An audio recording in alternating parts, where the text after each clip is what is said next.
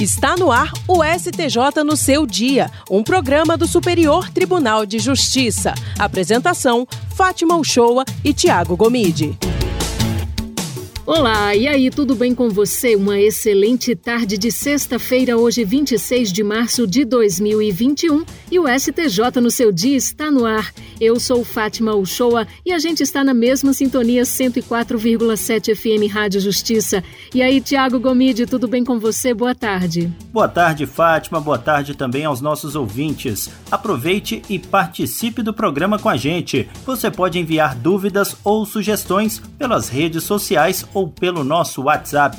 O número é 61 998474930. O tema do nosso programa de hoje é estupro de vulnerável. Já já a gente vai saber mais sobre esse assunto na entrevista com o ministro do Superior Tribunal de Justiça, Rogério Schietti Cruz. Semana no STJ. Mas antes desse nosso bate-papo, vamos aos resumos das principais decisões da semana no Superior Tribunal de Justiça. A segunda sessão do Superior Tribunal de Justiça fixou a tese de que a disponibilização de equipamentos para a transmissão de obras musicais, litero-musicais e audiovisuais em quarto de hotel, motel e estabelecimentos similares permite a cobrança de direitos autorais pelo ECAD.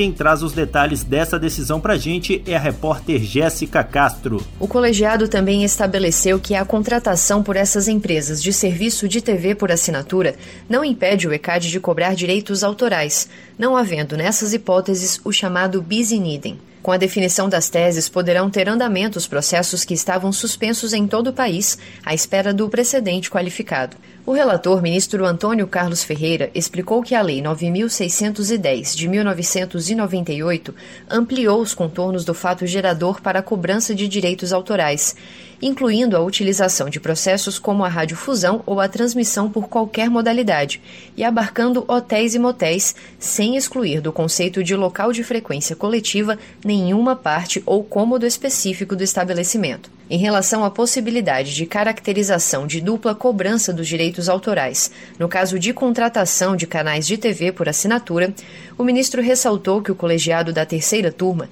fez distinção dos fatos geradores que viabilizam o lançamento da cobrança contra o hotel e também contra a empresa prestadora do serviço a cabo. O magistrado lembrou que a discussão tinha relação com os direitos autorais devidos em virtude não da transmissão ou da retransmissão das obras de terceiros, mas sim da captação e consequente execução do conteúdo transmitido em local reconhecido como de frequência coletiva. Semana no STJ. A primeira turma do Superior Tribunal de Justiça decidiu que a compra de veículo usado destinado à revenda exige a transferência de propriedade para o nome da loja e implica obrigatoriamente a expedição de novo certificado de registro de veículo. Com esse entendimento, o colegiado reformou decisão do Tribunal de Justiça de São Paulo, que havia concedido mandado de segurança a uma loja a fim de desobrigá-la de transferir para o próprio nome os veículos que comprava para revender, dispensando assim o cumprimento da Circular 34 de 2010 do Detran Estadual, que exige a expedição de novo CRV em tais situações. No recurso especial apresentado ao STJ, o Estado de São Paulo sustentou que a transferência da propriedade do veículo e a expedição de novo CRV são providências determinadas sem distinção pelo Código de Trânsito Brasileiro. O ministro relator Sérgio Coquina explicou que o Código de Trânsito define que a transferência de titularidade do veículo acarreta obrigatória expedição de novo CRV, não havendo ilegalidade no ato normativo do Detran de São Paulo. Para o ministro, também não há na legislação de trânsito nenhum indício que levaria a excepcionar qualquer pessoa de tal obrigação. O ministro citou também vários precedentes do STJ que reforçam a necessidade da emissão do novo CRV em caso de transferência de propriedade. Semana no STJ.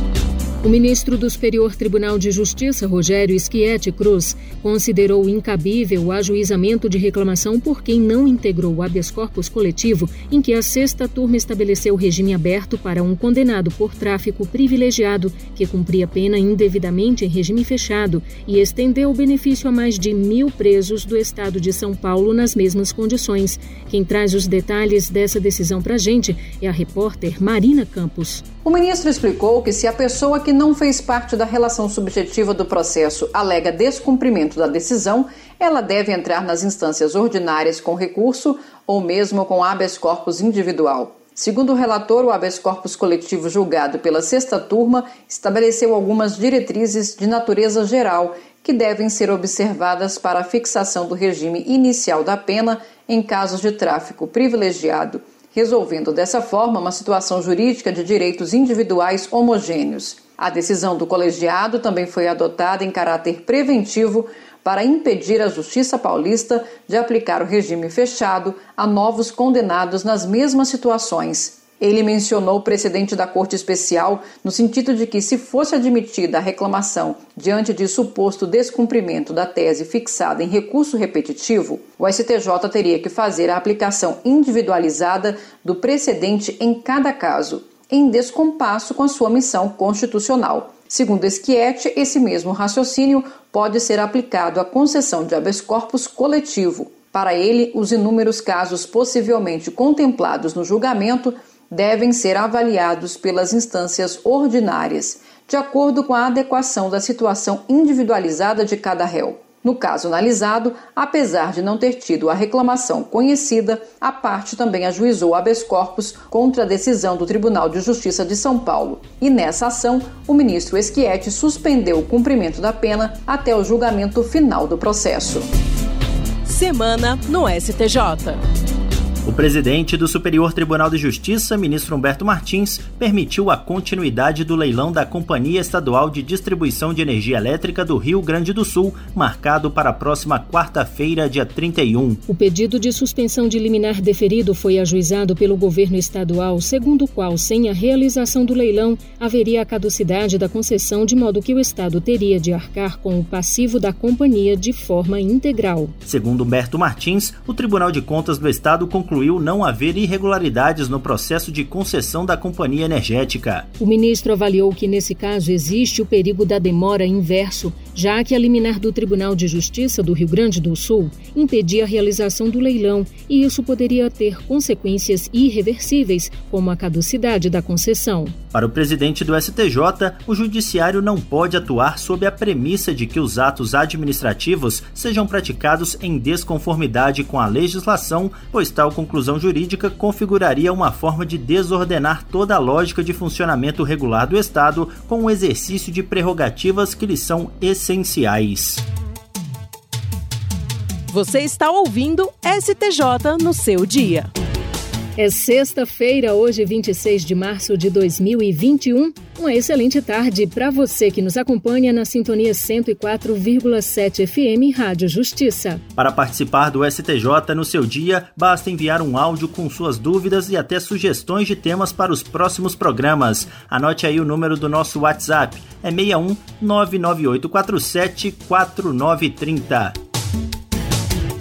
Na nossa entrevista de hoje, vamos falar de estupro de vulnerável. Pois é, Fátima, e essa entrevista parte de uma decisão da sexta turma do STJ que reafirmou jurisprudência de que o estupro de vulnerável se consuma com a prática de qualquer ato libidinoso ofensivo à dignidade sexual da vítima, sendo dispensável o contato físico direto entre ela e o réu para a configuração desse delito. E é o seguinte, nesse julgado, um homem foi condenado pelo crime porque, a pedido dele, duas mulheres praticaram atos libidinosos em duas crianças e lhe enviaram as imagens. O relator ministro Rogério Schietti Cruz entendeu que ficou devidamente comprovado que o homem agiu mediante nítido poder de controle psicológico sobre as outras duas agentes, dado o vínculo afetivo existente entre eles, incitando-as à prática dos atos de estupro contra as menores, com o envio das respectivas imagens via aplicativo aplicativo virtual. Eu e Fátima conversamos com o ministro do Superior Tribunal de Justiça, Rogério Schietti Cruz, sobre esse assunto. E é essa entrevista que você acompanha a partir de agora. Olá, muito boa tarde, ministro Schietti. Seja muito bem-vindo ao STJ no seu dia. Boa tarde. Ah, ministro, nós vamos falar então dessa decisão da sexta turma do STJ que reafirmou jurisprudência de que o estupro de vulnerável se consuma com a prática de qualquer ato libidinoso ofensivo à dignidade sexual da vítima, sendo prescindível o contato físico direto entre ela e o réu para a configuração do delito. Então eu queria que explicasse uma coisa. Em que medida essa decisão agora muda o histórico de entendimento do que vem a ser o estupro de vulnerável? Então, Tiago, nós temos esse crime, que é o crime de estupro, né, de uma maneira geral, que é constranger mediante violência ou grave ameaça alguém à prática de ato libidinoso. O que é ato libidinoso? É qualquer ato de natureza sexual, né, não só os atos tradicionais. Qualquer tipo de contato físico com, com o intuito de satisfação da própria lascívia, né, da, da concupiscência, enfim, do desejo sexual, caracteriza o crime de estupro quando ele é praticado com violência ou grave ameaça, ou seja, quando a vítima não consente naquela prática, porque quando há o consentimento entre adultos, tudo é válido, né? As pessoas podem, inclusive, realizar fantasias desde que consentidas, né? Quando há violência ou grave ameaça, aí é crime. Ocorre que existem outras situações que são é, atos sexuais dessa mesma natureza praticados contra crianças ou adolescentes. E aí não é preciso que haja violência física ou grave ameaça. Qualquer tipo de contato sexual entre um adulto e uma criança, ou um adulto e uma, uma jovem de, ou um jovem de menos de, de, de 14 anos, configura o crime de estupro de vulnerável. O que, que é esse crime? É é o, é o mesmo crime do estupro, só ele é mais agravado, a pena é mais alta, porque a vítima é alguém que não pode se defender. É alguém que não tem sequer condições físicas de se defender, não tem maturidade psíquica para decidir se quer ou não o ato. É muito comum vermos o acusado dizer que foi a vítima que o procurou, que a vítima gostava dele, que a vítima consentiu, ou que a vítima já tinha uma experiência sexual. Em alguns casos, fala a vítima já estava com vasta experiência sexual. Isso é irrelevante, porque nós estamos falando de crianças, estamos falando de pessoas que não atingiram a maturidade psicológica que lhes permita exercer livremente uma opção de ceder ou não ao desejo sexual. Então, mesmo que a criança já saiba o que é um ato sexual, ela não pode ainda é, ser é, caracterizada como uma pessoa na sua plena maturidade até porque existem riscos, né, riscos de doenças venéreas, riscos de gravidez indesejada. Né? O Brasil é um, é um, dos países com maior índice de gravidez de adolescentes. Então, é, o, o STJ, seguindo uma jurisprudência já consolidada, tem sido muito rigoroso na avaliação desses casos de estupro de vulnerável. Mesmo quando o acusado alega que eles eram namorados, que já conviviam, etc., nós não temos aceito isso como justificativo. É um crime cuja pena mínima é de oito anos de reclusão. E vejam, é, existem muitas situações, eu diria até a maior parte dos casos, em que as vítimas, crianças, são é, violentadas por parentes. Pai, avô, tio, primo, irmão, o índice de, de violência doméstica sexual é vergonhoso. Então é preciso realmente dar um tratamento severo a essa questão. Né? E o STJ tem feito isso. E neste caso em particular, foi uma situação, digamos, peculiar, porque normalmente o ato sexual é, pressupõe um contato físico. Né? E neste caso, houve um contato físico de mulheres com crianças, mas para registrar aquelas imagens e satisfazer a lascívia, a concupiscência sexual de uma outra pessoa que comandava à distância esses atos. Né? Dizia, olha, faz isso, faz aquilo, agora eu quero que você pegue a criança e, e realize esse tipo de ato. Isso tudo era gravado né, e fotografado. Então, nós, nós entendemos que, mesmo que essa pessoa que à distância comandava as, as agressões sexuais, mesmo ela não tendo tocado diretamente as vítimas, ela era a mandante do crime. Portanto, ela vai responder pelas penas do crime de estupro de vulnerável. É, ministro, uma decisão constante do informativo 587 do próprio STJ fala também em pagamento. Então, isso seria necessário para a configuração ou agravamento do estupro de vulnerável, né, desse delito, ou é uma mera circunstância? Bem, Fátima, na verdade, o, o, algumas situações, né, o, fica demonstrado que houve uma troca, digamos assim, né, de dizer, a, o, o, acusado até falar, mas a, a, a adolescente já era entre aspas, prostituída, que é uma expressão é, muito forte. Né? Na verdade, ela estava numa situação irregular, pode até se caracterizar realmente que a, a adolescente já estivesse, digamos, é, realizando programas de natureza sexual mediante remuneração, e isso é utilizado para justificar, na visão da defesa, o comportamento do acusado. Nós não aceitamos isso, porque é como se nós então disséssemos: olha, as crianças e adolescentes que estiverem nessa situação irregular, totalmente abandonados à sua sorte, não estão mais protegidos pelo direito. Né? Então nós temos que é, dizer não a isso.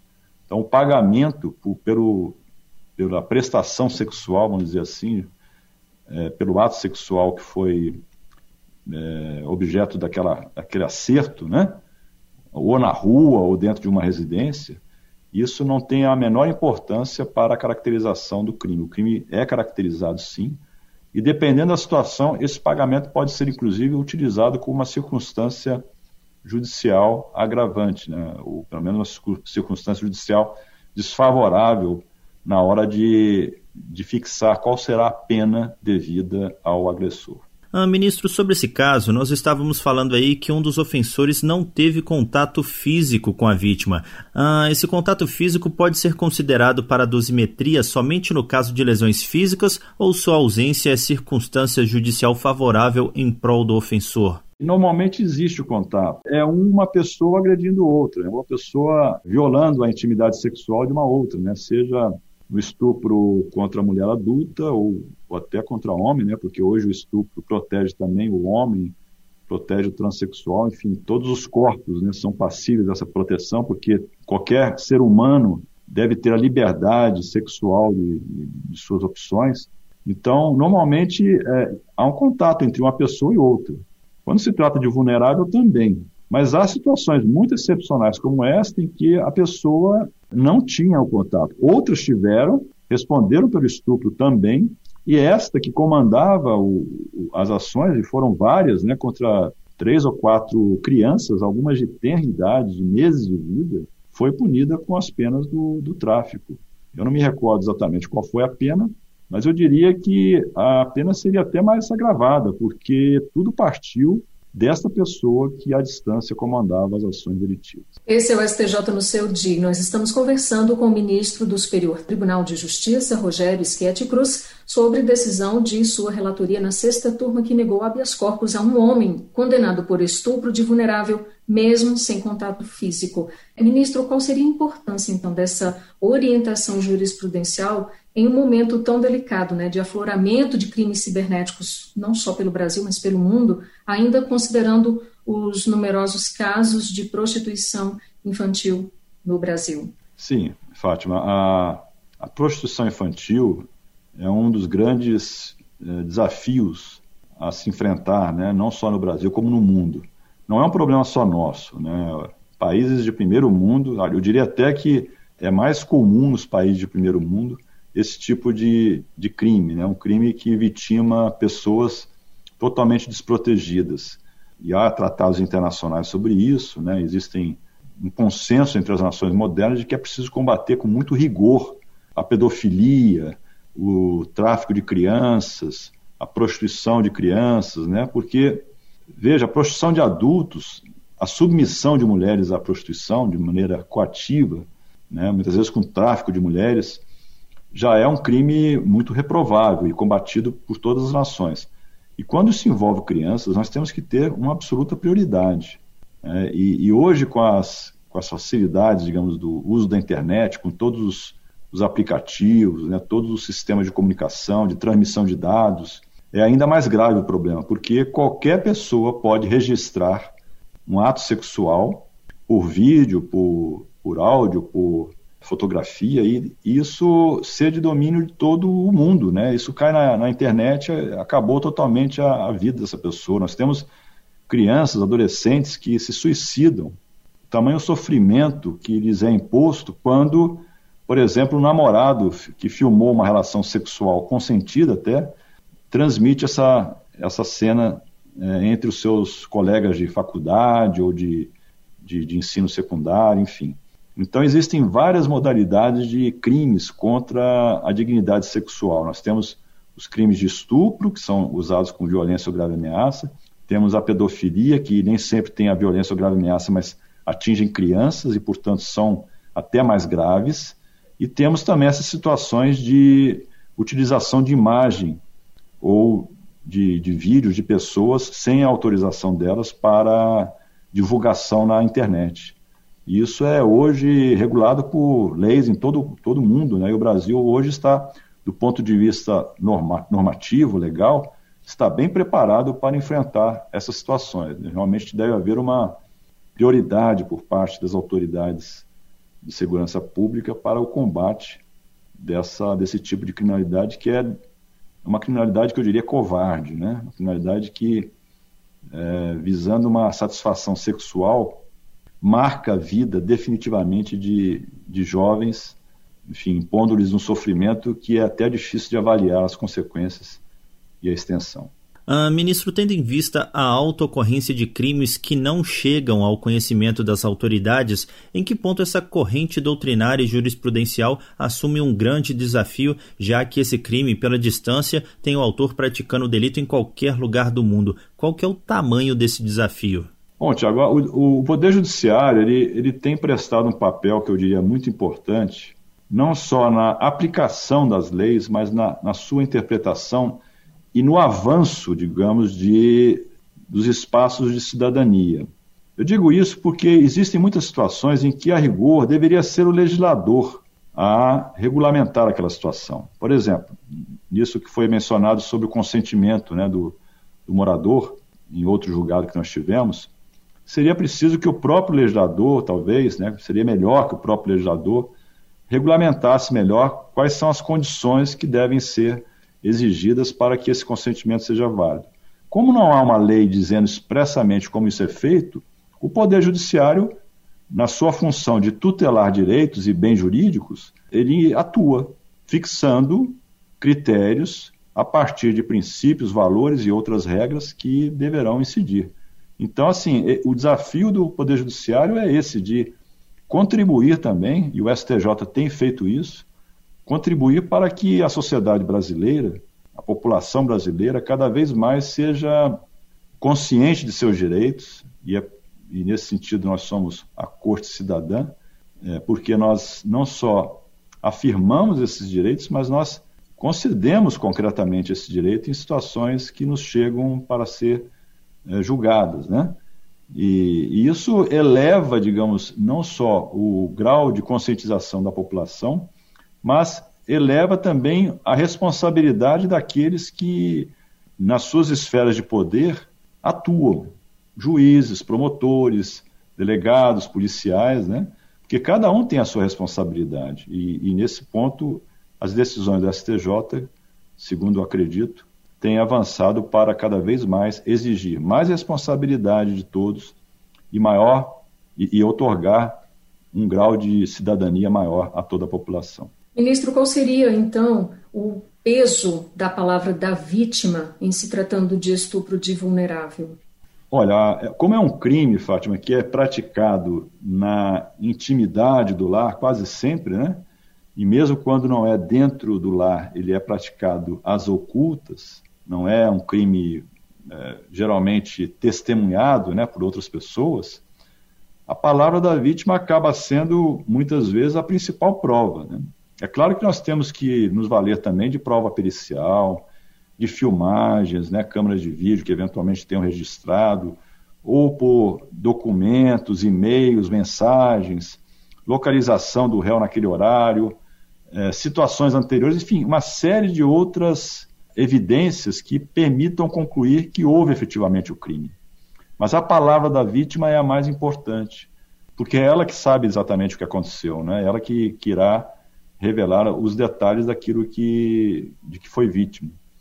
Evidentemente que é, pode, em uma ocasião ou outra, haver alguma, alguma narrativa que não corresponda à realidade, mas, com a experiência, pelo menos que eu tenho no âmbito criminal, é quase impossível uma, uma criança ou uma mulher se, se revelar tanto, se dispor a, a depor sobre algo tão constrangedor, tão íntimo, se aquilo efetivamente não ocorreu. Né?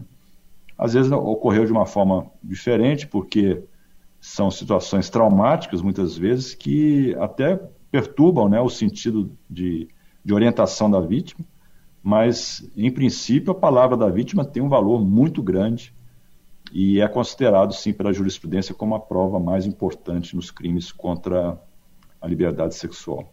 Uh, ministro, para a gente finalizar nossa entrevista, vamos pegar o exemplo desse tipo de crime, desse caso que a gente está discutindo. Uh, um dos agressores está à distância e outros agressores estão fisicamente presentes no ato.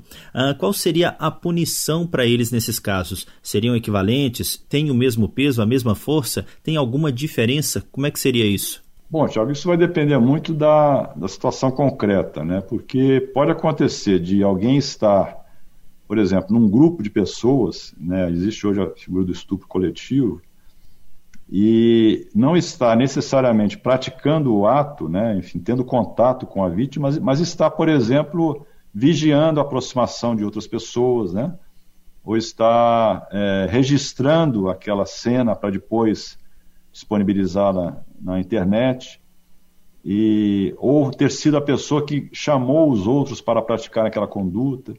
Então, isso vai depender muito da participação deste que não teve contato. Se foi, por exemplo, alguém que apenas ficou é, observando a aproximação de terceiros, é, eu diria que a responsabilidade dele, do ponto de vista da pena que vai receber, não será a mesma de quem efetivamente teve a relação sexual com a vítima. Mas se foi alguém que teve uma liderança, teve um comando de reunir as pessoas, de é, ir atrás das vítimas, eh, disponibilizadas para a, lascívia de terceiros e registrar tudo, essa pessoa talvez tenha uma responsabilidade ainda maior e receberá uma pena, portanto, mais elevada. Nós conversamos com o ministro do Superior Tribunal de Justiça, Rogério Schietti Cruz. Ministro, muito obrigada pela participação aqui no STJ no seu dia. Eu que agradeço e desejo a todos um bom prosseguimento dos trabalhos. STJ no seu dia, um programa do Superior Tribunal de Justiça. E o STJ no seu dia vai ficando por aqui. A gente agradece a você que ficou até agora na sintonia 104,7 FM Rádio Justiça e também nos acompanhou pelo SoundCloud e pelo Spotify.